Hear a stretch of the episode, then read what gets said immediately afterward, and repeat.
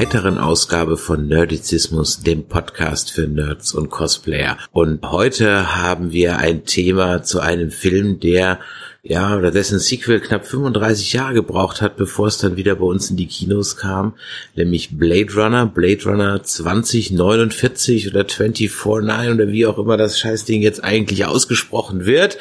Darüber werden wir reden und für alle, die sich den Filmspaß und ob es einer ist, werdet ihr nach Ende dieses Podcasts dann wissen, nicht verderben wollen, denen sei gesagt, wir werden wahrscheinlich in diesem Podcast etwas spoilern, vielleicht auch massiv spoilern. Das werden wir sehen, wo uns die Diskussion hintreibt. Aber seid gewarnt, es kann also Spoiler geben. Wir werden aber noch bei den größeren Spoilern auch nochmal explizit darauf hinweisen. Also ihr braucht jetzt noch nicht direkt abschalten, sondern wir werden erstmal eine allgemeine Einschätzung zum Film geben und dann etwas mehr in die Details einsteigen und die können dann auch voll voller Spoiler sein. Das Ganze mache ich nicht alleine mit mir wie immer dabei, der Michael. Hallo. Hallo.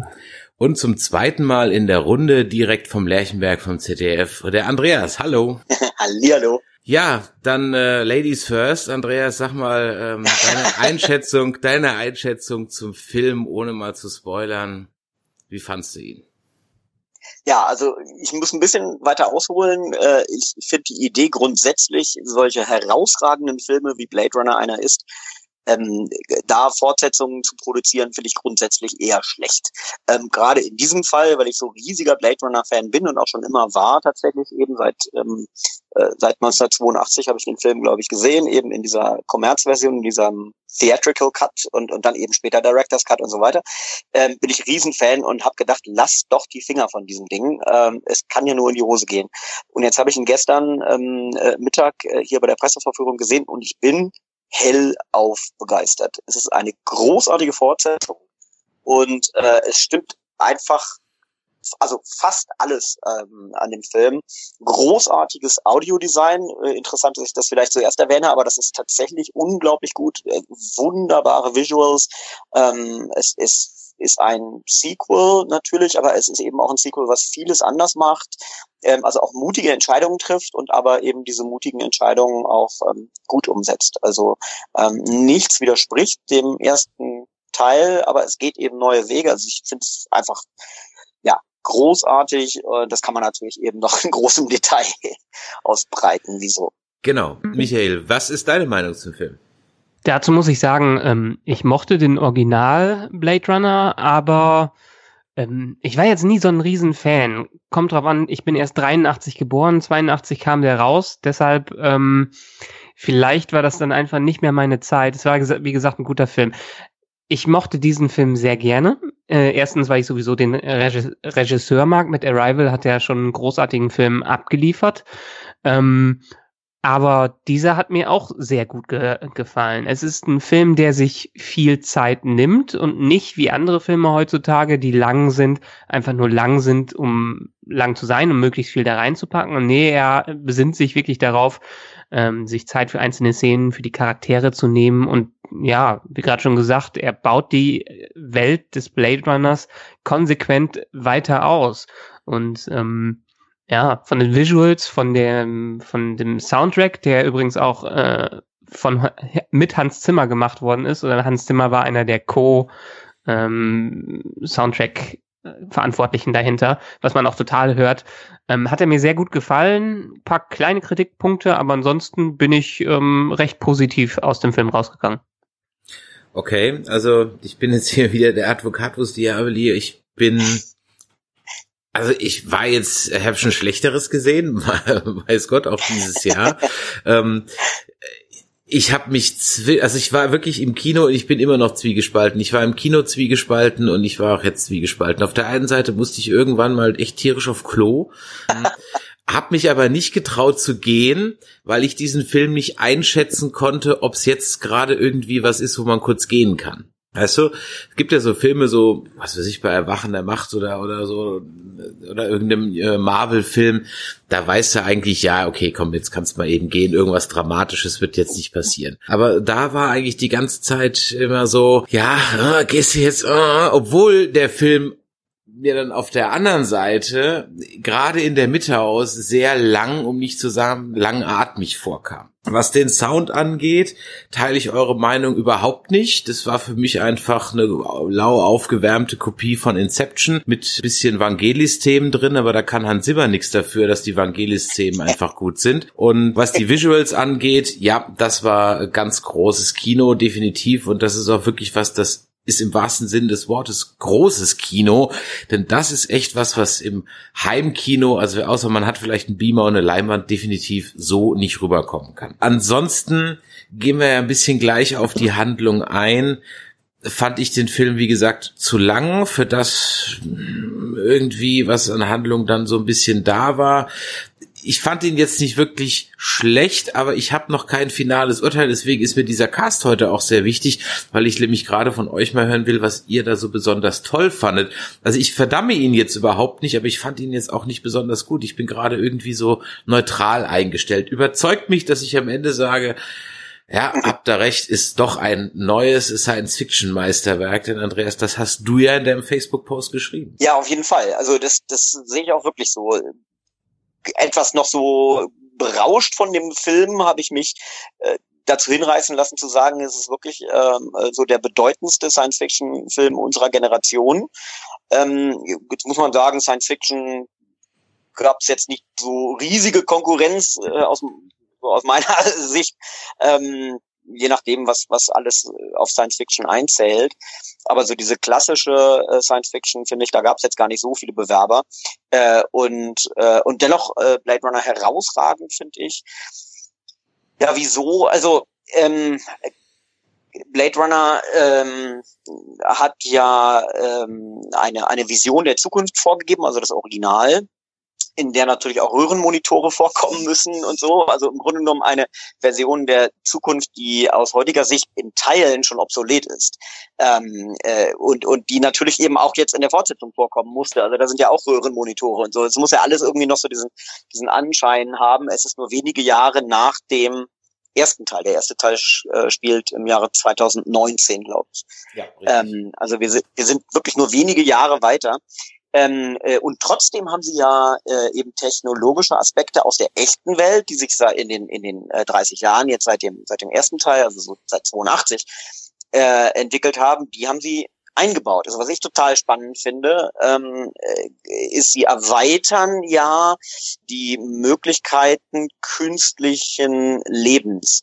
Ja, also im ersten Teil sind das nur die Replikanten und und jetzt sind es eben und das ist glaube ich kein Spoiler, weil das eben auch in den äh, in den ganzen Trailern eben äh, vorkommt, gibt es da eben auch rein digitale Wesen, die projiziert werden in irgendeiner Art und Weise.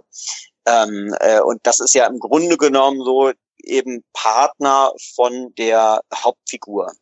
Also dieses Wesen namens Joy. Ähm, und das finde ich eben total interessant, dass äh, einerseits sie ähm, sie natürlich eben die auch die technologische Welt von dem Original weiterspinnen müssen und das tun, aber eben dann doch es deutlich erweitern. Und dadurch, dass sie es eben technologisch öffnen, öffnen sie ja auch diese philosophischen Fragen, die Blade Runner im Original eben angestoßen hat. Also sagen wir, ähm, was ist menschliches Leben oder wie definieren wir Leben grundsätzlich? Ähm, äh, äh was ist noch künstlich oder wo beginnt eben ein, ein künstliches Lebewesen autonom zu denken, zu handeln und, und müsste die gleichen Rechte zugestanden bekommen äh, wie ein, wie ein äh, Mensch. Wie grenzen wir uns ab? Was ist auch menschliches Überleben? Wie kann die menschliche, wie kann Menschheit überleben? Also ähm, diese ganzen philosophischen Fragen, finde ich, die spinnt es dadurch ja weiter, weil es einfach diesen technologischen Horizont eröffnet, äh, äh, weiter öffnet. Und äh, total spannend finde ich auch, was es eben ganz anders macht als der erste Teil.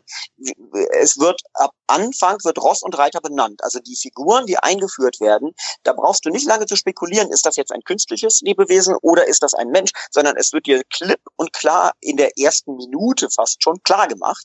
Und das heißt, ähm, der Film steigt direkt ein in diese philosophischen Fragen, weil du gar nicht rätseln musst, wer ist jetzt künstlich und wer ist menschlich. Ähm, äh, der das Original äh, hat das ja wirklich nur so als Cliffhanger hinten raus. Ja, der der Gaff lässt die lässt das Einhorn äh, da äh, in dem in dem Korridor ähm, und äh, und Deckard findet es und das ist ja überhaupt erst der Anfang dieser Frage. Oh, ist der Deckard vielleicht selber ein Replikant? Und ähm, äh, und da, ohne jetzt konkret jetzt die Person zu benennen, das können wir später vielleicht machen, äh, hinter einer größeren Warnung, äh, da finde ich eben, ist, ist äh, das Sequel ganz anders und eben finde ich eben auch großartig. Es benennt sofort Ross und Reiter.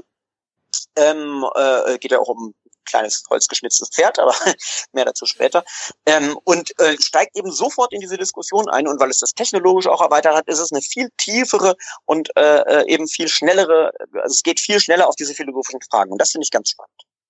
Da muss ich dir zustimmen, weil ähm, letztendlich äh, war der erste Film ja jedenfalls für den Zuschauer, weil es damals auch was ganz Neues war, äh, mehr oder weniger aus der Perspektive der Menschheit, die jetzt erst in Berührung kommt äh, mit den Replikanten, mit dem, was Replikanten vielleicht aus, äh, ausmachen.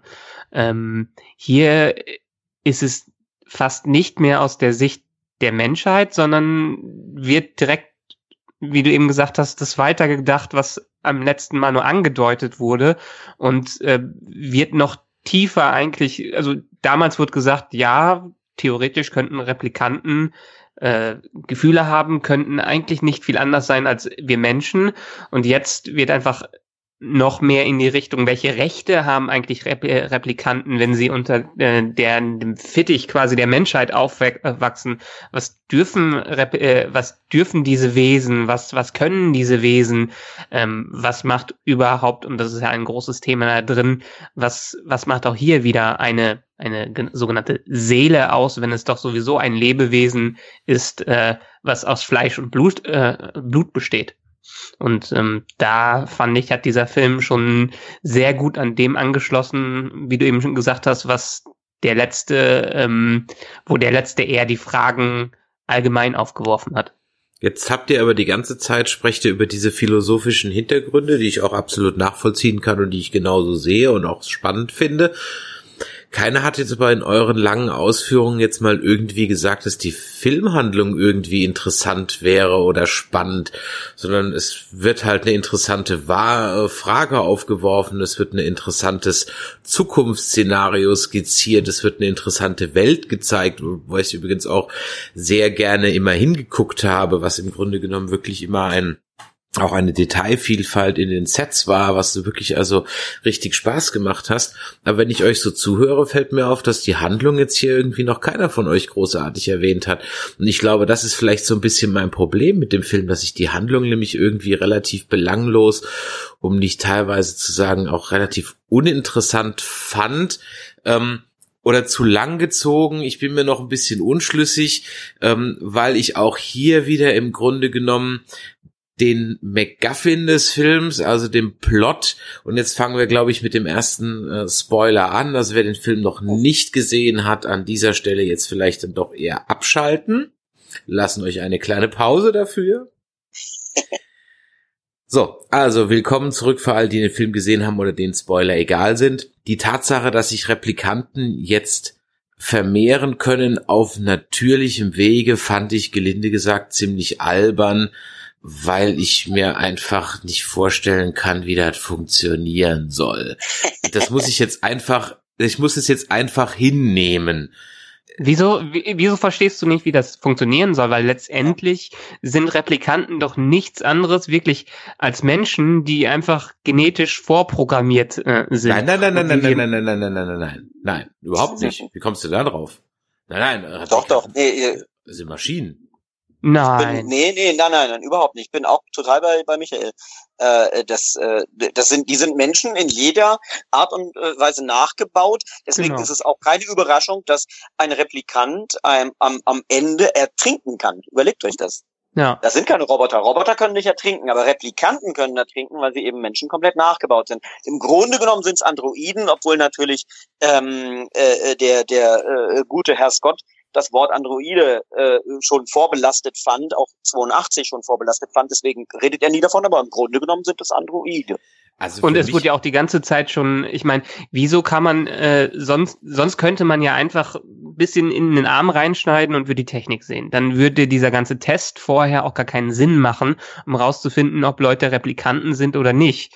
Ähm, Replikanten sind einfach nur, ja, letztendlich im, im Brutkasten schnell aufgezogene Klone, so wie ich es verstanden habe, so wie dieser Film das auch wieder gezeigt hat, ähm, die nur deshalb so schwer von Menschen zu unterscheiden sind, weil sie einfach so äh, gebaut worden sind. Und letztendlich wurde denen aber einiges vorenthalten, so dass sie äh, so gut wie Sklaven behandelt werden können. Deshalb ist denen auch auf dem Schlachtfeld, äh, was ja auch in diesem Film erwähnt worden äh, ist, erst aufgefallen, dass äh, Replikanten gegen Replikanten kämpfen, als dann wirklich nur diese ID in dem Auge angezeigt werden konnte. Und alles andere ist ja menschlich. Also für mich waren das ehrlich gesagt, okay, ich, ich gebe euch recht, ja, habe ich so ehrlich gesagt noch nie gesehen. Ich sage euch, woran ich das festgemacht habe, warum das für mich eigentlich immer konstruierte, äh, sagen wir mal, so wie so ein Bishop aus Alien mäßig, Replikanten oder Androiden, you name it, waren nämlich und zwar die Art und Weise, wie, wie ähm, im ersten Teil im Grunde genommen Pris reagiert, als sie dann angeschossen wird, wie also eben ein, ein Roboter oder ein, ein mechanisches Wesen, dessen Schaltkreise durchdrehen. Ja, niemand stirbt ja so, wie sie stirbt. Oder auch Roy Betty, der im Grunde genommen einfach nur da sitzt und dessen Batterie einfach zu Ende geht das waren eigentlich immer so meine Indizien dafür, dass das Ganze eigentlich doch eher technische Wesen sind. Natürlich haben die dann halt Augen, die genetisch gezüchtet sind, okay, ja, und wahrscheinlich um sie ein bisschen zu verbessern. Aber eigentlich hatte ich da ehrlich gesagt mir noch das. Ja, aber dann hätten sie doch einfach nur in, äh, dann hätten sie doch einfach nur in Flughafenscanner reingehen müssen oder in irgendeinen anderen Scanner und dann hätten sie direkt rausfinden können, dass es Replikanten sind vielleicht gehen die ja dann kaputt oder so, keine Ahnung, oder man schneidet halt nicht einfach x-beliebigen Menschen ins Fleisch, weil es könnte ja ein echter sein. Ja, also äh, du hast natürlich schon recht, das Verhalten, äh, das du da angesprochen hast, gerade eben im Moment des Todes, das ist ungewöhnlich. Jetzt ist aber auch überhaupt der Tod der Replikanten, also was Nexus 6 betrifft, die Replikanten aus dem äh, ersten Teil, aus dem Original, das ist ja, das ist ja sozusagen das Ungewöhnliche an, an diesen Wesen, die ja sonst Menschen gleich gebaut sind, dass sie eben nach vier Jahren, jedenfalls für Nexus 6, dass sie nach vier Jahren sterben. Das, genau. ist, das ist vorprogrammiert, wenn ich das Wort noch benutzen darf. Äh, ähm, äh, das ist vorprogrammiert und, äh, äh, und das ist auch nicht abzuwenden. Das ist ja der Grund, warum die Replikanten im Original auf die Erde kommen, aus den Kolonien und äh, versuchen, Kontakt zu Alden Tyrell aufzunehmen, zu dem Unternehmer, der ähm, äh, als Wissenschaftler diese Dinger ja quasi entworfen und, und gebaut hat oder gezüchtet, wie auch immer man das halt nennen will. Und das wollen die ja verlängern, diese vier. Also das, der, der Punkt Tod ist tatsächlich irgendwo künstlich, aber bis auf diesen Punkt sind sie eben dann doch menschengleich. Okay, genau, gut, wenn man also von dieser Prämisse ausgeht, gut, klar, dann, ja, okay, gut. Also und, klar, da hätte, und da hätte dieser Film ja einfach nur, also wenn man mal ganz platt drüber redet, hat dieser Film in dem Sinne von Jurassic Park geklaut, weil das Leben findet einen Weg. Die Dinosaurier wurden sein, genetisch vorprogrammiert. Habe ich die ganze Zeit drauf gewartet, dass dieser oder ein ähnlicher Satz kommt. Ja, ich meine, äh, letztendlich, wenn es nur Klone sind, beziehungsweise ich würde sie als mehr als Klone als Re Replikanten bezeichnen, die entsprechend mit den genetischen ähm, Voreinstellungen rausgebracht worden sind, dass sie nicht den Menschen anfallen können, dass sie keine Gefühle haben, was ja auch eher wieder so im Zwiespalt in diesem Film ist, so in so einer Grauzone, äh, was im letzten Film ja auch gesagt wurde, die Gefühle sind durch die ähm, Erinnerungen mehr oder weniger hervorgeru äh, werden die hervorgerufen. Aber letztendlich ist es ja nichts anderes als, ähm, als Lebewesen, ähm, denen einfach gewisse Sachen vorenthalten worden sind und die genetisch äh, quasi einen Switch eingebaut haben, der die, je nachdem wie der Macher das haben will, die länger leben lässt oder nicht länger leben lässt und die dementsprechend die perfekten Sklaven sind, wie es ja oft öfters in diesem Film erwähnt wird. Interessant ja, fand ich ja, ja, dabei dieses Abo-Modell, das man da anscheinend hat. je, je, je, solange du zahlst, solange lebt dein Replikant. Ja, ja, stimmt, das sagt der, ähm, der äh, Wallace, sagt, sagt der, der, der Wallace. Habt ihr die Prequels gesehen? Das, das wollte ich gerade ansprechen, genau, genau. Da gibt es ja eben eines, was von dem Sohn von Ridley Scott ähm, äh, gemacht wurde, eben, glaube ich, diese sieben, acht Minuten Version, äh, wo eben auch der, der Wallace vorkommt und, und das ist ja brutal, nicht? wie sozusagen mhm. die, die, die, die Unterwürfigkeit der, der Nexus 8 äh, Serie ist das ja, glaube ich, demonstriert wird. Ähm, äh, wollen wir das auch gleich spoilern? Ja, ja, wie gesagt, ja, ich meine, wir sind ja mittendrin. wir sind ja schon mittendrin. Wir sind mittendrin. Also das, das, es gibt eben drei Kurzfilme, die andere Regisseure gemacht haben. Einer davon ist ein Zeichentrickfilm ähm, äh, aus äh, von von einem japanischen, äh, von dem Cowboy Bebop direkt äh, Regisseur und ähm, und einer von dem Sohn von ähm, äh, von Ridley Scott, äh, Alan Scott, weiß ich gar nicht, äh, hab vergessen, wie der heißt. Und äh, das sind so sechs, sieben Minuten und ähm, da sieht man eben äh, den, den, den Wallace, wie er versucht, irgendwelche Verantwortliche in Los Angeles oder in wo auch immer eben davon zu überzeugen, die äh, ähm, äh, den äh, die Prohibition von Replikanten wieder aufzuheben. Die Geschichte ist ja irgendwie zwischen diesen Filmen äh, gab es einen Aufstand von Replikanten und dann hat man eben äh, die Produktion von Replikanten grundsätzlich verboten und hier ist ein Moment, wo er sie überzeugt, er der der quasi das das Erbe der inzwischen ähm, äh, bankrott gegangenen Tyrell Corporation übernommen hat, ähm, äh, verantwortliche Politiker oder was auch immer versucht zu überzeugen, äh, diesen diesen diesen Bann wieder aufzuheben. Und das macht er, indem er einen Nexus 8 präsentiert. Und er, er, er sagt ihm, äh, sucht dir quasi eine Waffe und der, der, der nimmt sich so eine große Glasscherbe, also äh, macht eine Flasche kaputt und äh, dann, dann äh, sagt der Wallace zu ihm, dein Leben oder meins, du musst dich jetzt entscheiden und tu es jetzt. Und er entscheidet sich eben dann automatisch dafür, sein eigenes Leben zu nehmen und sich diese Glasscherbe in, die, äh, in den Hals zu rammen, nicht die Pulsschlagader aufzuschneiden.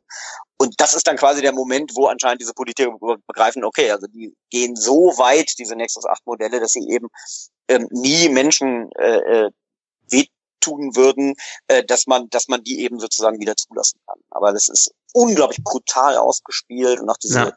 Ruchlosigkeit von, von Wallace unfassbar. Also da, da stellen sich mir die Nackenhaare hoch. Ganz toll gespielt. Der Jared Leto ist überhaupt eine so unglaubliche gute Besetzung. Der kommt fast zu wenig vor im Film, finde ich. Ich wollte gerade sagen, er ist eigentlich irgendwie als als als Bösewicht ist er also das ist wohl der Fluch von Jared Leto, irgendwie interessante Charakter zu spielen, die dann irgendwie nie vorkommen dürfen. Ne? ähm, ja. Kriegt er eigentlich am Ende, ist mal ganz, ist, ist mir überhaupt, es fällt mir jetzt erst ein, der kriegt keinen Kill-Off, ne? Nee. Nö. Nö, der, der taucht da. einfach nur nicht mehr auf irgendwann. Man würde ihn aber auch nicht so als klassischen Bösen bezeichnen. Eldon äh, Tyrell im Original ist ja auch nicht irgendwie ein, ein Böser. Er ist irgendwie schon ein Antagonist, aber wir sind ja nicht äh, in, in einer Schwarz-Weiß-Welt von James Bond. Also ähm, ich finde auch Jared Letter und sein Anliegen ist ja durchaus berechtigt. Äh, es ist, er, er, er sieht die Welt zwar sehr brutal. Er sagt äh, an einem Punkt, das ist ein ganz markantes Zitat, finde ich, er sagt, jede großartige Zivilisation ist auf dem Rücken von Sklaven gebaut worden. Und wir müssen Sklaven wieder zulassen, äh, um zivilisatorisch weiterzukommen. Das ist so seine These. Ähm, das ist natürlich dunkel und düster und menschenverachtend oder jedenfalls replikantenverachtend. Ähm, äh, aber, aber als böser, nee, so ganz klassischer Böser ist er nicht. Man kann ihn nee. schon verstehen. Er ist halt auch, weil er ja auch als Genie bezeichnet wird, ähm, das verantwortlich für die aktuelle Generation ähm, der Replikanten ist, ist er eher ein, ein skrupelloser Visionär, müsste man ihn bezeichnen. Als äh, der halt an seiner Vision festhält ähm, und äh, dem der Rest eigentlich relativ egal ist. Ähm, was ich auch schade, schade fand, dass man ihn so wenig gesehen hat. Aber letztendlich ging es in dem Film auch äh, eigentlich nicht um ihn, sondern es geht ja um letztendlich alles, äh, letztendlich die genau die Replikantengeschichte, dass Replikanten auch Kinder kriegen können und dass wieder ähm, der eine gefunden werden muss, der eine Replikant, der geboren wurde. Ja, dann waren ja, wir dann warum? wieder beim, beim hm. Chosen One und äh, dann habe ich mir irgendwann gedacht, spätestens als dann Harrison Ford kam, habe ich mir gedacht, hm, ich glaube, es gibt eine Vertragsklausel in Harrison Ford Filmen, dass immer wenn dann ein praktisch sein Nachfolger kommt, es sein Sohn sein muss. ja, das war bei Indie so, das war dann bei bei bei Star Wars, Star Wars. So, und dann dachte ich so, boah, ey, Captain Obvious und zack, und da war es dann doch nicht so. Ja, das, das fand ich ganz gut, dass es am Ende das gedreht haben. Also das ist jetzt natürlich wirklich ein riesen, äh, riesen Spoiler. Ähm, das, ich habe auch die ganze Zeit drüber nachgedacht, hm, ja, also sie haben einem die Hinweise schon hingeschmissen und man hat die ganze Zeit gedacht, es wäre auch so, äh, dass der Joe jetzt wirklich derjenige ist, der dir, dem diese Erinnerung gehört. Aber Ende war es nicht. Ich fand es ein bisschen platt, dass das die, die, die, die Frau das war, ähm, die wir nur kurz gesehen haben. Aber letztendlich fand ich es gut, dass es dann doch nicht nur bei ihm gelassen haben. Also das war, fand ich schon eine ganz clevere Auflösung, aber das hatte ich auch von dem Film so ein bisschen erwartet, weil äh, Arrival hatte ja einen ähnlich clevere Auflösung am Ende. Mhm. Gab es eigentlich irgendeinen Hinweis, der mir entgangen ist, dass es dann diese Traumtante war? diese Traumtante. Ich glaube nicht. Mich hat es auch so ein bisschen überrascht und ich hätte den Film gerne sofort nochmal gesehen und genau eben das abgetastet. Ja, also es gab ja also einmal den Hinweis, den dass es irgendwie Zwillinge waren und er dann, warum auch immer, das ging mir irgendwie in der in der Originalversion irgendwie unter, er dann irgendwie rauskriegt, Moment mal, der eine Zwilling ist genetisch verändert und der andere nicht? Irgendwie so? Nee, dass äh, ein, ein, ein Zwilling als mehr oder weniger Decoy genutzt wird, dass einer echt ist und der andere nicht. Ähm, und den er zweiten halt gab's gar nicht, oder was? Genau, den zweiten gab's, es gab keinen zweiten. Das und heißt, hier und er dachte, er ist der Junge, aber in Wirklichkeit gab's den Jungen nie, es gab nur das Mädel. Gen äh, genau. Und okay. ähm, den Hinweis, den man vielleicht hätte, also es war halt schwer zu deuten, äh, ist halt die ganze Szene, Szene mit ihr, wo sie dann halt feststellen soll, ob die Erinnerung, die er hat, echt ist. Und die Reaktion dahinter könnte man in der Szene als äh, deuten, dass sie halt so empathisch ist, dass sie mitweinen muss. Aber letztendlich war es ja ein Hinweis, dass es ihre Erinnerung war. Ja. Mhm. ja. Ja, ja. Allerdings ist, glaube ich, die Geschichte, Entschuldigung, die, die, die Geschichte, die sie erzählt am Anfang äh, über sich persönlich, ist doch die, dass irgendwie ihre, sie erzählt von ihren Eltern und sie seien bereit gewesen, mit ihr als Tochter äh, äh auf die Off-World-Colonies zu fliehen. Und mhm. just in dem Moment, als die Tickets schon in der Tasche waren, hätte ähm, äh, hätte, hätte sie irgendwie eine Krankheit bekommen, die sie eben in diese Isolierung äh, gezwungen hat und, äh, äh, und deswegen haben sie ihr sozusagen dieses wunderschöne Gefängnis gebaut und sie eben äh, und ihr dieses Equipment dahingestellt, mhm. damit sie äh, äh, in diesem äh, in dieser Isolierung ähm, ja, äh, von allen Menschen ne? wenigstens genau, dass sie dass sie da sozusagen wenigstens Erinnerungen bauen äh, kann und und das ja auch tut. Ähm, äh, diese Eltern, von denen sie erzählt, das müssen dann halt eben Adoptiveltern sein, oder? Ja. Oder deshalb, ich frage mich, ähm, letztendlich die Rep den Replikanten muss ja auch irgendwie, denen muss ja irgendwie die Erinnerung eingesetzt werden. Die sprechen ja immer wieder darüber, dass die neue Generation auch Erinnerungen eingepflanzt bekommen hat, wo sie dann halt deuten kann, ob diese echt sind oder nicht. Vielleicht ist ja das Gleiche mit ihr passiert. Hm.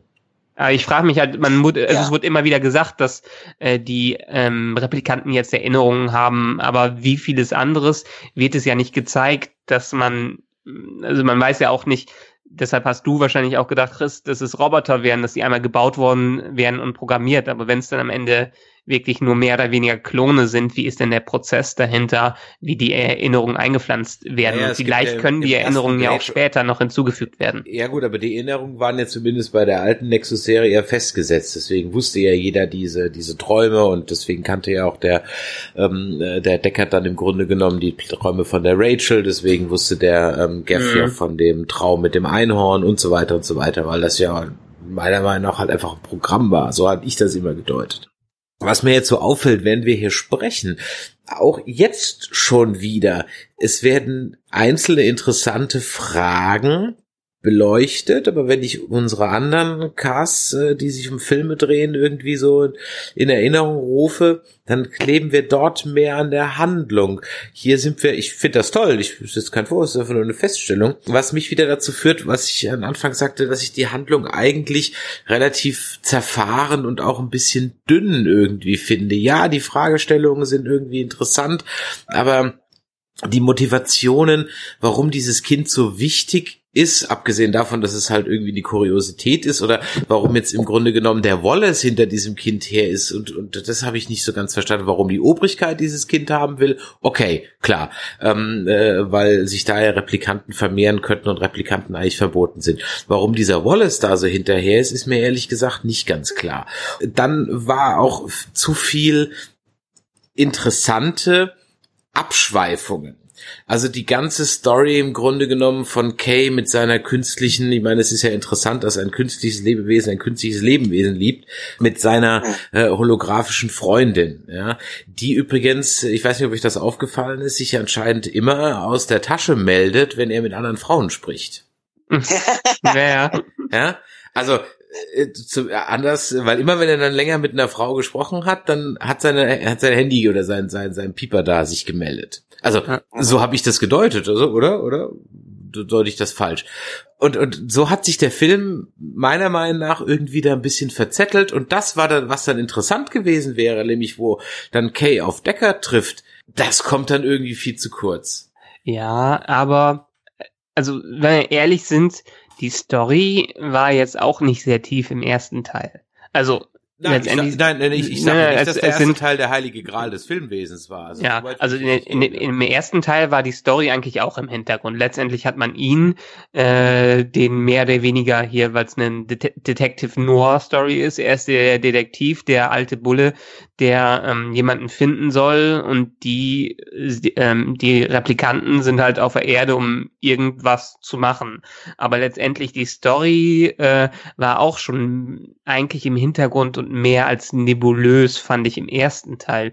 Deshalb hat mir der hier auch ein bisschen besser gefallen, weil ich die Story hier mehr nachvollziehen konnte und weil ich sie in dem Fall auch interessanter fand. Vielleicht jetzt nicht auf den einen Replikanten äh, hinauslaufen müssen, der sich jetzt reproduzieren kann. Ich hätte es interessanter gefunden. Äh, Chris hat mir im Chat schon mal kurz geschrieben, wenn wir vielleicht auf eine Kolonie gestoßen äh, wären, wo schon mehrere Kinder da, da wären. Das wäre interessant gewesen. Aber letztendlich, ähm, hier ist es auch eher das Gesamt Werk wieder was zählt und nicht unbedingt die Handlung. Es wird, es wird ja, es werden ja die Charaktere erforscht, es wird ja die Philosophie hinter den ganzen Themen äh, mehr oder weniger bearbeitet und äh, deshalb kann in dem Fall die Story schon etwas in den Hintergrund treten, die aber mehr drin war als beim ersten Teil, fand ich. Ja, da hast du vollkommen recht. Im ersten Teil ist das sehr schwach und das war auch während der Produktion des ersten Teils ein ganz großer Kritikpunkt. Ähm, äh, ihr ähm, wisst ja, dass die ähm, relativ kurzfristig damals den, ähm, äh, den Drehbuchautoren äh, quasi rausgeschmissen haben, ohne dass er das wusste, beziehungsweise einfach einen neuen Drehbuchautoren reingeholt haben. Also der, ähm, äh, wie heißt der, Hampton Fancher oder so, äh, äh, äh, der hat ja das Drehbuch eigentlich geschrieben, aber da war denen halt eben zu wenig Detektivarbeit drin der Deckard hat da einfach nur, es war wie so ein Spielball und, und, und, und wurde von den Replikanten gefunden aber nicht andersrum. Und deswegen haben sie dann den Peoples reingeholt, äh, der das Fanchart-Drehbuch nochmal eben angereichert hat um so Detektivelemente. Der hat dann zum Beispiel diese Szene reingeschrieben, äh, dass äh, er in der ähm, in der Wohnung dieses äh, einen Replikanten diese ähm, äh, diese diese die Schuppe, genau, danke. Ja, Schuppe, ja. Richtig, mhm. genau, genau. Das ist alles ähm, die Arbeit von den Peoples, den sie erst später reingeholt haben, eben weil die, die große Kritik eben, äh, vor allem auch die Kritik von Ridley Scott an dem ursprünglichen Drehbuch war, zu wenig Detektivarbeit. Der Deckard macht gar nichts aktiv. Ähm, genau, und, und, und, und obwohl sie den Peoples dann noch reingeholt haben und Ele Elemente reingearbeitet haben, ähm, war da, blieb das der Kritikpunkt. Und der Harrison Ford zum Beispiel, der sagte, glaube ich, irgendwann mal in einem Interview, I'm a, detec I'm a detective uh, that doesn't do any detecting. Also das, das blieb so irgendwie so der Kritikpunkt und genau, also der Story technisch ist der auch nicht so ja unbedingt so ausgereift, also jedenfalls nicht in, in der Meinung aller. Ich glaube, das hat mich auch als, ich habe den ja im Grunde genommen als Kind gesehen, weil halt Harrison Ford und irgendwie und deswegen habe ich den als Kind auch immer doof gefunden, weil das ist, das ist halt kein, also du, du, weißt du, du erwartest halt irgendwie, ja, ja, das ist halt jetzt ein bisschen Star Wars, ein bisschen Indiana Jones, irgendwie so ein Kram. Und das ist natürlich überhaupt nichts davon. Und dann hast du dann am Ende noch irgendwie diesen, diesen, diesen Bösewicht mit Roy Betty, der dann am Ende noch ein Gedicht zitiert, so, hä, was? Und Trotzdem hätte ich mir ehrlich gesagt, also ich habe so ein bisschen die Befürchtung oder was ich mir ehrlich gesagt gewünscht hätte, als ich gehört habe, dass es ein ein Sequel gibt. Was mich viel mehr interessiert hätte als diese Story, die okay war, aber jetzt halt auch nicht so mördermäßig vom Hocker gerissen hat, wäre eigentlich gewesen, was denn die äh, Sea-Beams an der Schulter des Orion und am Tannhäuser Tor sind. Das hätte mich mal interessiert. Das allein diese diese diese diesen einen Satz, der ist mir hängen geblieben aus dem ersten und das hätte mich interessiert. Jetzt habe ich die Befürchtung, nachdem jetzt praktisch hier schon wieder für einen weiteren Teil aufgebaut wurde, dass wir und das wäre das Schlimmste, ähm, wenn es jetzt so ausgeschlachtet werden würde, dass dieser Film dem ich jetzt mal nicht so den großen kommerziellen Erfolg prophezeie, weil ich glaube, dass er für die meisten Leute, die da reingehen, die werden's was anderes erwartet haben. Ich möchte nicht arrogant sein, sagen, die werden ihn nicht verstehen, sondern die werden was anderes erwartet haben und dann enttäuscht sein, weil sie halt eben mit so vielen philosophischen Fragen konfrontiert werden, die halt nun mal irgendwie ein Tor oder Wonder Woman oder sonst irgendwas halt nicht bedient, der Film aber so promoted wird. Ähm, deswegen glaube ich, dass er nicht so erfolgreich sein wird. Wird er so vermarktet? Er wird eigentlich so vermarktet. Man, wenn du dir den Trailer anguckst, schon Bum Bum und Schießerei. Ja, mm, schon. Nee, also der Trailer ist sehr, ich fand den sehr zurückhaltend. Der erste, was der alle erste Elemente Teaser, jetzt, der, der, guck dir mal aktuellen Trailer an, das ist nur Explosion.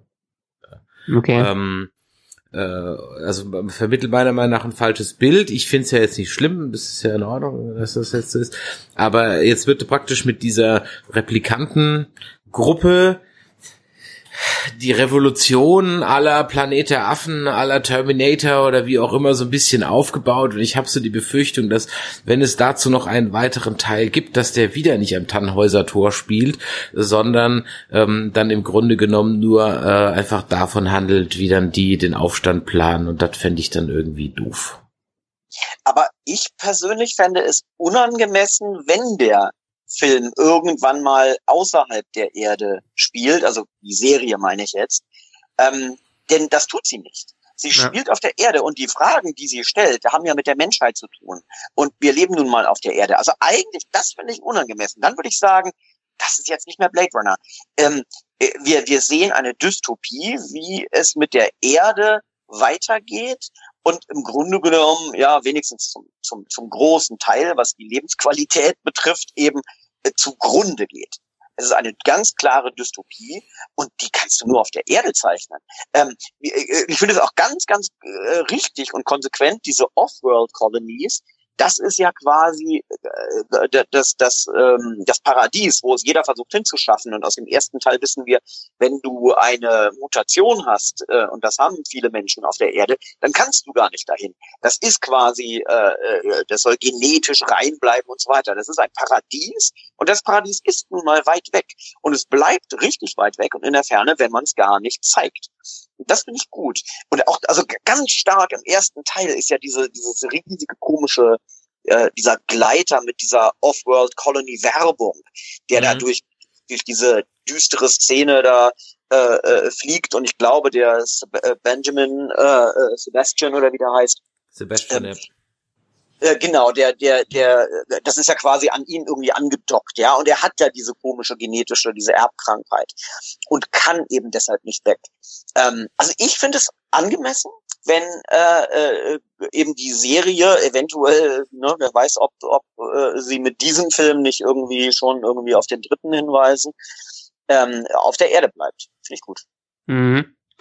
Ähm, die der, dass wir einen neuen Blade Runner bekommen haben und dass wir ein neues Alien bekommen haben, haben wir übrigens Star Trek zu verdanken. Oh. Äh, hat Ridley Scott nämlich selber gesagt, wir haben es nicht Star Wars zu verdanken, wir haben Star Trek zu äh, verdanken. Ähm, ja, Star Trek war, im Allgemeinen oder dem Nee, Reboot? nee, dem, äh, dem Reboot von 2009 weil er für sich mit Sci-Fi eigentlich abgeschlossen hatte.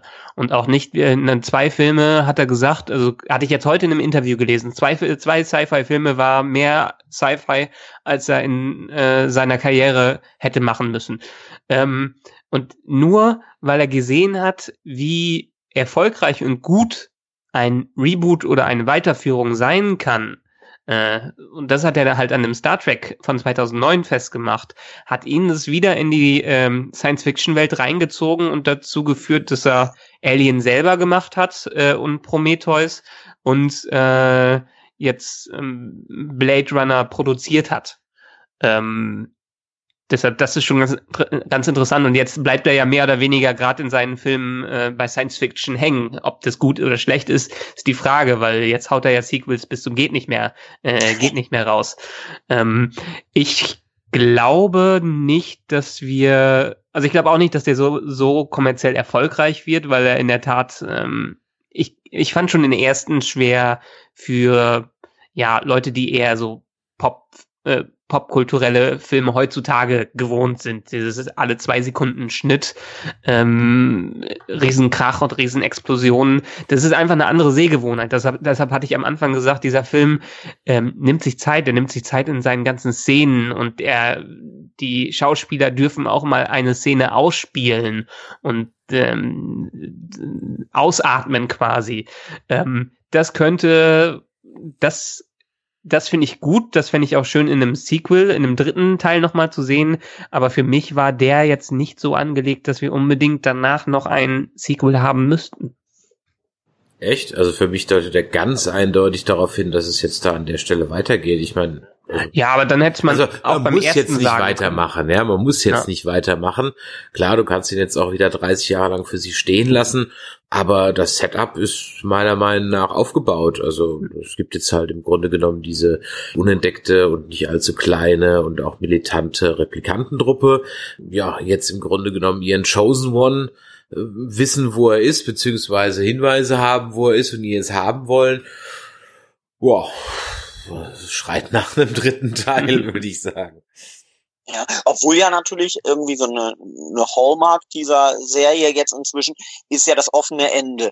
Äh, wenn wir mal von diesem furchtbaren Theatrical Cut des Originals absehen, äh, mit diesem äh, mit diesem Happy Ending, was ja irgendwie wohl Szenen aus Kubricks äh, The Shining sind, ähm, äh, also das, das ursprünglich von Ridley Scott intendierte Ende in Final Cut, im Director's Cut etc., im Workprint, ähm, äh, das ist ein offenes Ende und so offen ist dieses Ende auch. Ne? Also wir haben ja jetzt eh schon einen Massive Spoiler Alert. Also in dem Moment, wo äh, äh wo äh, Deckard seine Tochter trifft, ähm, äh, streckt er sozusagen seine Hand aus, legt sie so auf das Glas und das ist das Ende. Und dann fragt man sich, wie geht es mit dieser Beziehung zwischen, in dem Fall jetzt Vater und Tochter weiter? Und der erste Teil des Original endet eben in dem Punkt, wo Deckard und Rachel abhauen und man fragt sich so, wie geht es mit diesen beiden weiter? Also das ist schon Konsequenz und offenes Ende. Ja. Also die Passt Spiegelungen waren auch auf jeden Fall, also es, ich, ich würde mal gerne beide Filme parallel laufen lassen, weil es mir doch teilweise wirklich Szene für Szene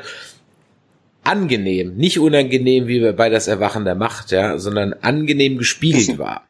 Ja, mhm. ähm, ich würde es wirklich gerne mal nebeneinander laufen lassen. Ich fand auch schön, dass Geff noch mal einen kleinen Auftritt hatte. Damit hatte ich gar oh. nicht gerechnet. Ja, ja. Äh, da hatte, ich dachte erst, äh, der, ach Gott, haben die echt den alten Bryant noch mal rausgekramt. Der kann doch nicht mehr leben. Ja? Ähm, dann hatten sie noch mal Geff. Also das fand ich wirklich äh, äh, interessant. Das werden wahrscheinlich die meisten überhaupt nicht checken. Also der musste, glaube ich, schon ein bisschen mehr in dem Thema sein, um das zu, um das überhaupt zu raffen. Wie es übrigens so ist, ich glaube, wenn du den ersten Blade Runner nicht gesehen hast, brauchst du in den Film nicht gehen. Nein, gar nicht. Nein, nein, ja, genau. Das, das ist die Voraussetzung, finde ich auch. Und die Parallelen, das ist wirklich spannend. Also ich dachte auch, der Moment, wo, wo, wo Kay oder Joe, je nachdem, wie wir ihn nennen, ähm, äh, da im Schnee äh, kollabiert und im Grunde genommen die Frage ist, stirbt er jetzt an seinen schweren äh, äh Verletzungen?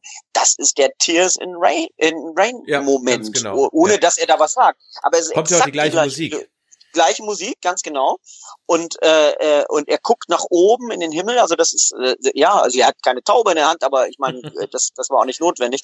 Das ist genau gespiegelt und dann eben dieses offene Ende ist sehr ähnlich. Was ich aber dann wieder sehr mutig finde und da muss ich sagen eben großes Lob an Villeneuve, äh, äh, eben dann doch äh, doch eben abzuweichen, ist das eben dann die ähm, die, die, die, die Musik während der Credits, ähm, die ist eben diese, diese ganz eigene Musik mit ganz ungewöhnlichen, avantgardistischen, verstörenden Synthesizer-Klängen.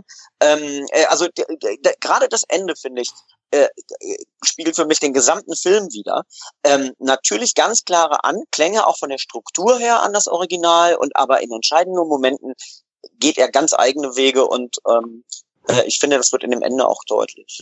Ich fand gerade, ähm, weil ich ihn auch so frisch noch im Kopf hatte, beziehungsweise weil ich ihn am Vorabend den Final Cut nochmal gesehen habe, ähm, hat mich am Anfang doch schon haben mich die Parallelen etwas gestört. Also auch ähm, dass äh, der Edward James Olmos ähm, jetzt die Szene, die war nicht nötig dafür, dass er nochmal reinkam. Das hat meiner Meinung nach den Film etwas aufgehalten. Auch dass sie sehr viel Elemente noch drin hatten, die jetzt letztendlich auch 30 Jahre alt wären. Gut, es ist schön, diese Regenschirme nochmal wiederzusehen, die leuchtenden Regenschirme, aber mhm. nach 30 Jahren hat man auch in unserer Gesellschaft meistens nicht mehr das, das Gleiche, was damals äh, da war. Ich fand es gut, dass sie die Röhrenmonitortechnik weitergenommen haben, weil der letzte äh, Film ja auch futuristisch war und das so konsequent weitergedacht haben.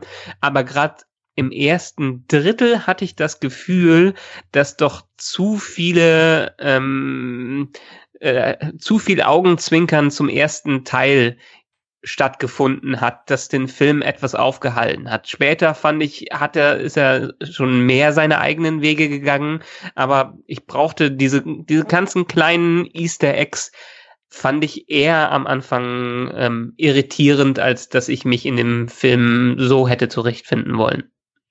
Das sehe ich anders. Also ich, Entschuldigung. Nee, also bitte, bitte. Ähm, das, das sehe ich anders. Also ich sehe die jedenfalls, also auf keinen Fall am Anfang. Wenn dann sind diese Easter Eggs in der Mitte platziert. Okay. Ähm, äh, erinnert euch, wie fängt der Film an? Er fängt an mit Luftbildern, mit der Vogelperspektive auf diese gigantischen Konstruktionen. Ähm, äh, äh im kreisförmig arrangierte, vermutlich Solarpanels oder irgendwie sowas. Ähm, wir fliegen über über über über solche Landschaft und es wird immer karger. Ähm, und es ist eben genau nicht Blade Runner das Original.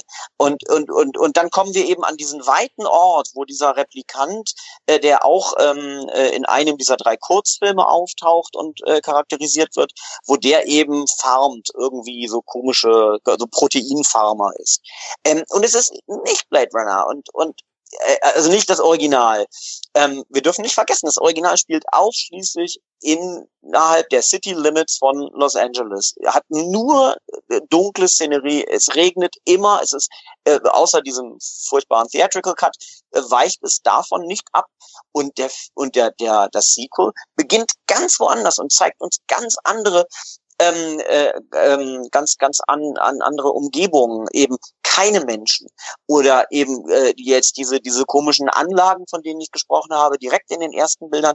Das ist ja, da ist ja nichts kaputt. Das sieht ja perfekt aus. Das ist ja eine eine perfekte Welt. Ähm, mhm. äh, äh, also eigentlich gar keine Dystopie irgendwo, ähm, sondern der Beweis, dass außerhalb dieser Dystopie, die der, der Originalfilm gezeichnet hat, irgendwo auch Ordnung herrscht und Struktur herrscht und irgendjemand doch den Hut auf hat, um um solche gigantischen Anlagen zu bauen. Natürlich wissen wir das. Es gibt diese Off-World-Kolonien und uns ist auch klar, äh, äh, da ähm, da muss es geordnet zugehen und geordneter als eben äh, diese Anarchie in den in diesen überfüllten Straßen äh, der der der äh, Metropole äh, Metropole da. Ähm, wir wissen, dass das gibt, aber der Film zeigt sie und er zeigt sie am Anfang. Also das finde ich auch schon sehr mutig, würde ich nicht vergessen. Okay, hast du vollkommen, ja. vollkommen recht. Ich hau, hau noch mal ganz kurz rein. Äh, das ist vielleicht, weil der Film auch so lang war und ich das Gefühl hatte, dass dann das Mitte teilweise der Anfang war. Also vollkommen recht. Der Anfang hat sich schon stark unterschieden. Ähm, das waren dann die Elemente, sagen wir zweites, zweites Viertel. zweites Viertel. ja, gut. Ich möchte noch mal auf ein paar andere Aspekte vielleicht eingehen, die wir jetzt noch nicht ganz so besprochen haben, äh, beziehungsweise nur mal so kurz angerissen haben, von denen ich mich immer noch so frage, ja, war es jetzt äh, nötig und so weiter. Also auf der einen Seite noch mal kurz zu dem, zu dem Soundtrack. Ich fand den lahm, aber ich finde Hans Zimmer in letzter Zeit einfach generell lahm, weil er einfach, und ich habe jetzt gerade im Urlaub hatten wir ähm, ein, eine Doppel-CD dabei, Best of Hans Zimmer, und die haben wir dann mal durchgehört. Und dann ist mir erstmal aufgefallen, wie oft der gute Mann sich einfach selber kopiert. Ja? Und du hast, du hast also in jedem von seinen Soundtracks hast du irgendwie ein Versatzstück von, von Gladiator und von Inception und das baut irgendwie, also ja, weiß ich nicht. Okay, aber es ist vielleicht auch Geschmackssache. Das, darauf wollte ich gar nicht hinaus. Ich fand ehrlich gesagt, das eine konsequente Weiterentwicklung, dass es Atari und Pan Am immer noch gibt. Ja, das fand ich also ganz, ähm, ganz, äh, ganz, ganz spaßig. Auch diese Ersetzung der großen LED-Screens oder oder Displays an den Hauswänden jetzt gegen diese riesen Hologramme fand ich visuell extremst beeindruckend besser irgendwie als bei Ghost in the Shell, wo das ja auch war, weil die auch ein bisschen mehr damit gespielt haben. Deswegen bin ich halt im Prinzip wieder bei dieser Sache, diese, diese, dieses, diese Sandbox finde ich interessant. Ich glaube, je mehr wir so drüber sprechen, ich finde einfach diesen Kay nicht interessant. Ich glaube, das ist eher mein Problem. Also du bist kein Fan von Ryan Gosling? Nein, ich finde, es liegt nicht an Ryan Gosling, ich finde einfach diesen Kay uninteressant.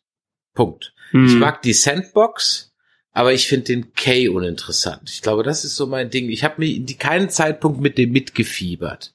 Mhm. Ja. Vielleicht, weil er direkt und wieder Spoiler direkt als Replikant geoutet wird und sich auch entsprechend wie ein Replikant äh, sehr distanziert zu allem verhält? Vielleicht, ja.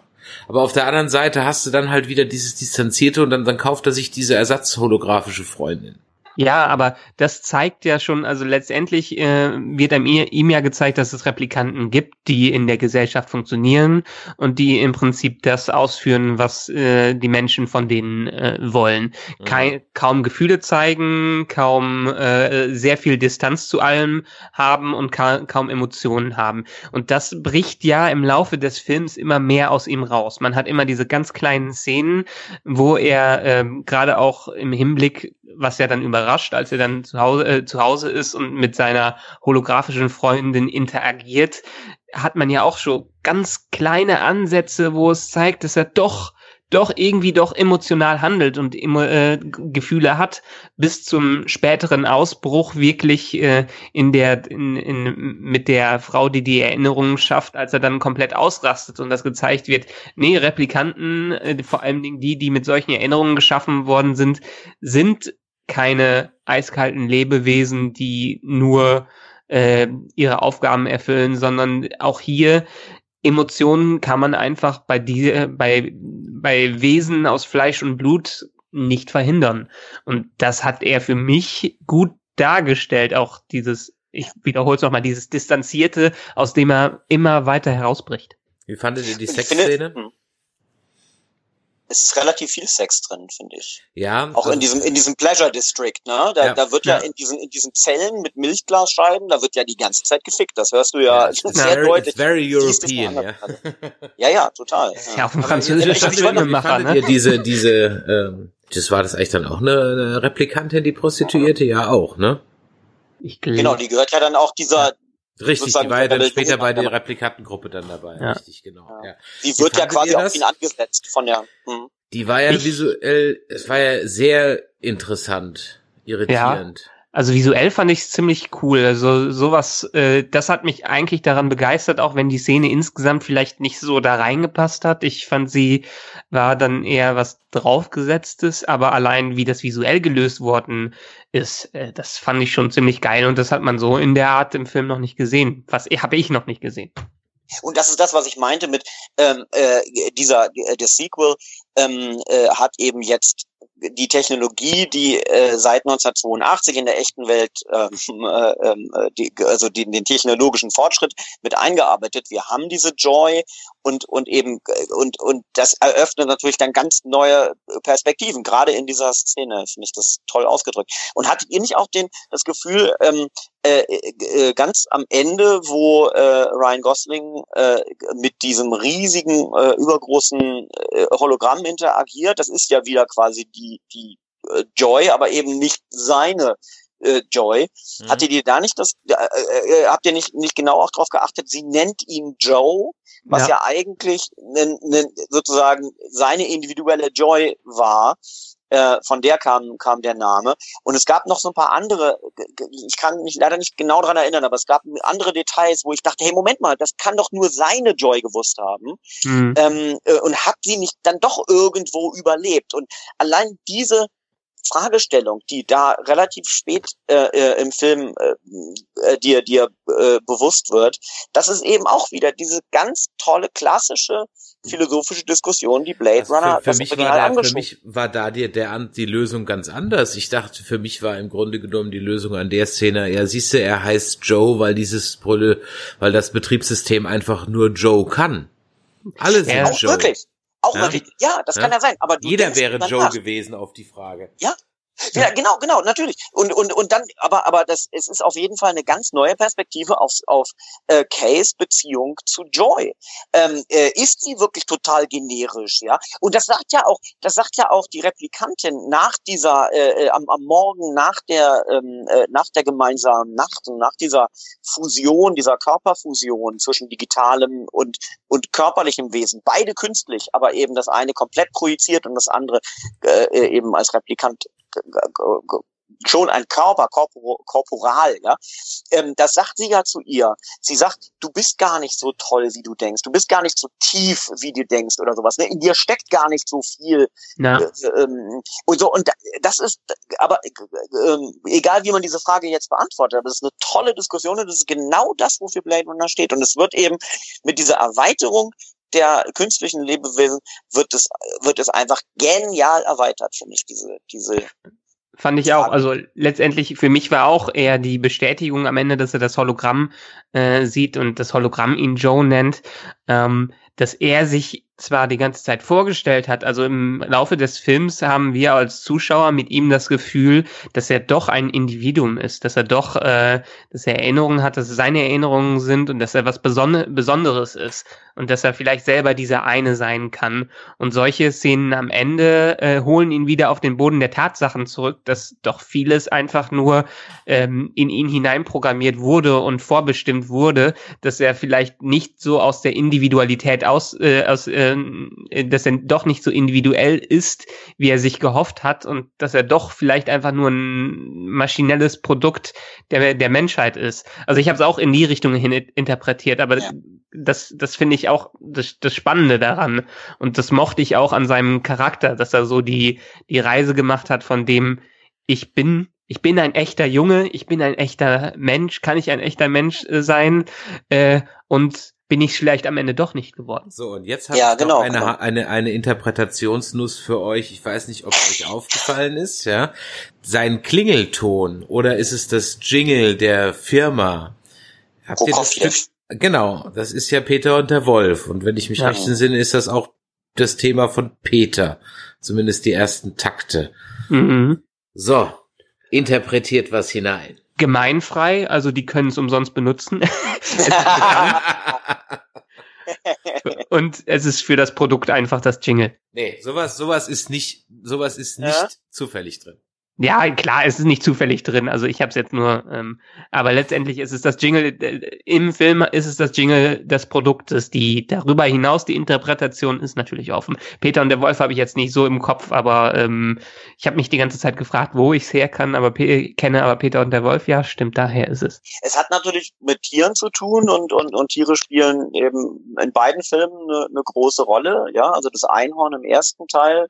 Also ich, ja, ich, ich denke, also naja, das, das also ganz ehrlich, wenn, wenn es für was steht, dann für ihn. Weil eben der, der Peter ja auch naiv ist. Weil er sich ja mit dem Wolf anfreundet. Jetzt könnte man ja sagen, okay, ist Kay halt auch schrecklich naiv in dieser Welt voller Wölfe. Analyze hm. this. Äh, übrigens haben wir in dieser ganzen Welt, äh, wir treffen doch eigentlich letztendlich, wenn man drüber nachdenkt, nur drei Menschen, oder? Wir, wir treffen den Wallace, der ein Mensch ist.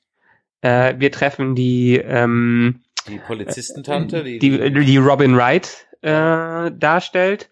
und genau. ähm, den äh, Edward James Olmos. Ansonsten sind doch nee, fast wir alle auch den Sklaven, den Kindersklaventreiber, der wird schon. Ach so, ja, okay, ja. die Kinder sind natürlich auch, aber die sind ja mehr, okay, stimmt. Das letztendlich treffen wir doch ein paar mehr. Also mir sind nur diese drei bewusst geworden, dass ja, wir okay, die wirklich also als, als, Menschen als, treffen. Als, als als als jemand oder als als Charakter, die auch wirklich was zu sagen haben, ja, ja und nicht nur Plot-Device sind, ja.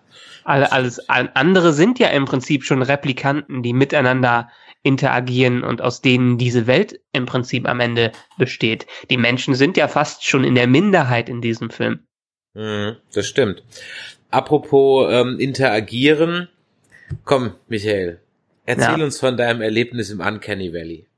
Ach so, ja, ist natürlich auch wieder ein äh, Riesenspoiler, dass, äh, dass in einer Szene dann die Rachel äh, ähm, auf, auftritt und die wirklich gut gemacht worden ist.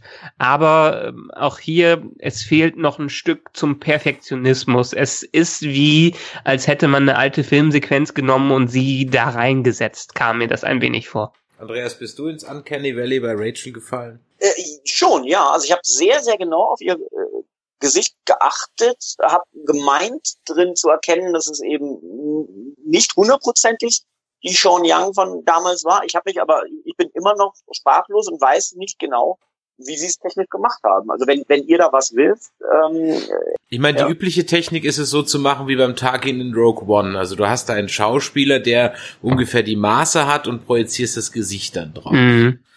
Jetzt wurde Sean Young in den Endcredits ja ähm, erwähnt. Ähm, ich weiß nicht, ob Peter Cushing bei Rogue One in den Endcredits drin stand. Kann, weiß ich gerade nicht. Ähm, vielleicht haben sie sie ja auch sie genommen und haben sie äh, einfach nur glatt gebügelt, wie den nee, Robert Downey das, Jr. bei Iron Man oder bei, bei nee, Avengers oder so. Das, das glaube ich nicht. Ähm, ich glaube auch, ich weiß nicht, ob sie jetzt, wie alt ist sie mittlerweile, noch die Figur von fr äh, früher einfach äh, hat. Und das war ja schon ziemlich passend, die ähm, äh, der, der, der Stil und die Figur, die, die sie damals von kör körperlich näher hatte. Ich glaube schon, dass es, es ich glaube, es ist eine Mischung. Ich glaube, es ist eine Mischung aus altem Bildmaterial und digitaler Aufarbeitung, weil es mir in der Tat so vorkam, als hätten sie die alten Szenen genommen und diese alten Szenen nochmal durchanimiert, ähm, weil sie einfach nicht so knackscharf waren wie der Rest des Films. Mhm. Dann werden wir mal aus Making of warten. So, ich, ich weiß nicht, fällt euch noch irgendwas ein? Also man kann sicherlich stundenlang über alle Aspekte reden, aber ich habe ihn jetzt nur einmal gesehen und das ist wie so wie auch der erste Teil ein Film, den musst du drei, vier, fünf, sechs Mal gucken. Wahrscheinlich. Ähm, und hier in dem Fall auch am besten eigentlich, wie schon vorher gesagt wurde, auf der großen Leinwand, weil dieses Visuelle kann man nur wertschätzen, wenn man es in, auf einer 10 Meter Leinwand sieht und alle Details einfach einatmen kann. Mhm. Das Audiodesign, es muss auch wirklich äh, ein Kino mit einer, mit einer guten Soundanlage sein. Äh, das Audiodesign ist überragend. Ich hatte mehrfach äh, Gänsehautmomente nur wegen dieser verstörenden Klänge, dieser elektronischen. In Düsseldorf, ja. in Düsseldorf haben sie die äh, Preview im UCI-Kino im Medienhafen gemacht, in dem Kinosaal 1, der eigentlich der beste Kinosaal da ist. Letztendlich waren neun Leute da drin, neun oder zehn Leute in einem Saal, wo sonst 800 Leute reinpassen, äh, in dem Dolby Atmos abläuft und alles, da hat Sony halt wirklich nichts, gesp äh, nichts gespart.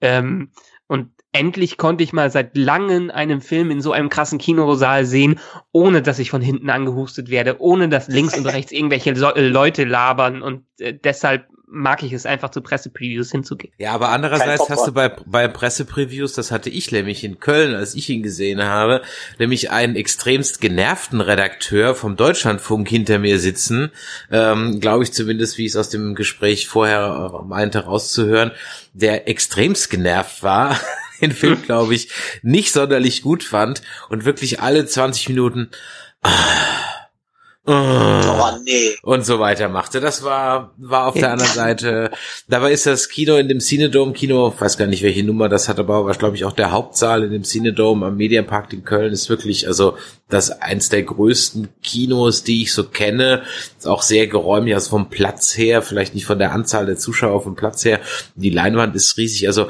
die Voraussetzungen waren schon optimal, ja, definitiv. Aber Andreas, du wolltest noch einen Aspekt einführen. Ja, ich wollte ganz gerne noch äh, etwas ergänzen zu dem, was du gesagt hast, Michael. Du, äh, es ging ja äh, dir um das Character Development von Kay äh, und dass er eben von diesem äh, braven, folgsamen Replikanten eben dann doch wenigstens zum Teil zum Rebellen wird.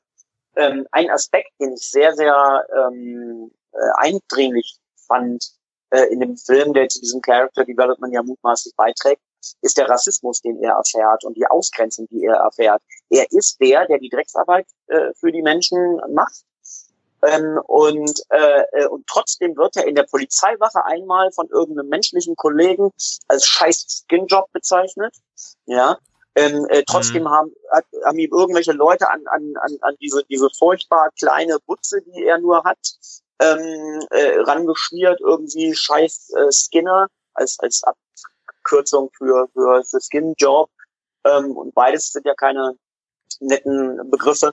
Also das finde ich schon krass und das sind eben so kleine Elemente, ich, wo, ähm, wo man eben merkt, dass das könnte ihn doch letztendlich emotional berührt haben und eben dazu gebracht haben, eben nicht mehr ganz so brav und folgsam zu sein.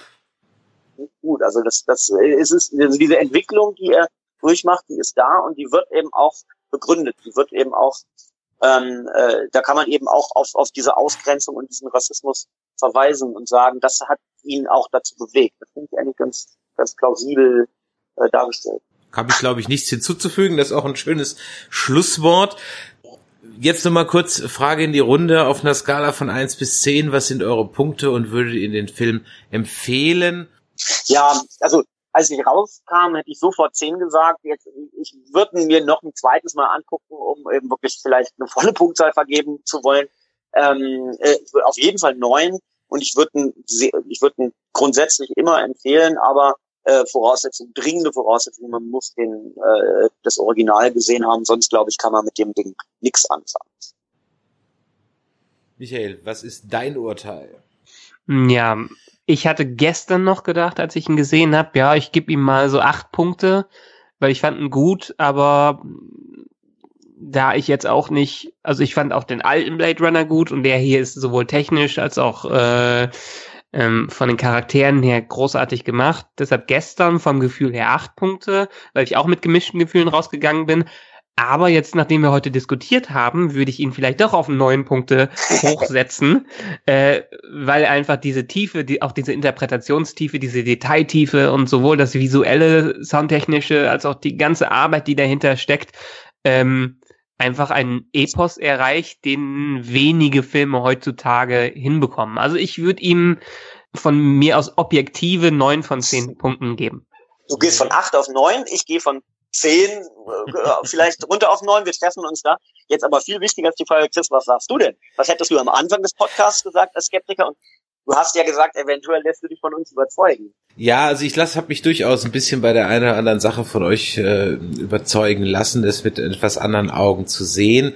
Ich habe ja auch nie den Stab komplett über den Film gebrochen. Ich habe immer nur gesagt, ich bin unschlüssig, ob ich den jetzt genial oder einfach nur mäßig fand als ich rauskam, hätte ich ihm spontan irgendwie ja, eine 7,5 oder so gegeben. Wobei, wenn man sich natürlich die 7,5 anguckt, die wir sonst auch anderen Filmen geben, wie Skull Island oder den Power Rangers oder so, wäre das natürlich also in einer etwas anderen Liga dimensioniert oder gemessen an den Erwartungen also ich gebe ihm jetzt mal eine gute 8 oder 8,5. Das wäre, glaube ich, so mein finales Urteil. Ich möchte ihn aber auf jeden Fall noch ein, zwei Mal gucken. Und das wird, glaube ich, auch so ein Film sein, wie auch den ersten Blade Runner, den du immer wieder guckst. Und ich habe es gerade heute Nachmittag gemerkt, als ich bei Netflix ein bisschen rumgestöbert habe und gesehen habe, auch die haben jetzt auch Star Wars, das Erwachen der Macht. Boah, ich habe mal reingeguckt Boah. Weißt du, was ich geguckt habe? Das schwarze Loch von 1978. ja? Walt Disney.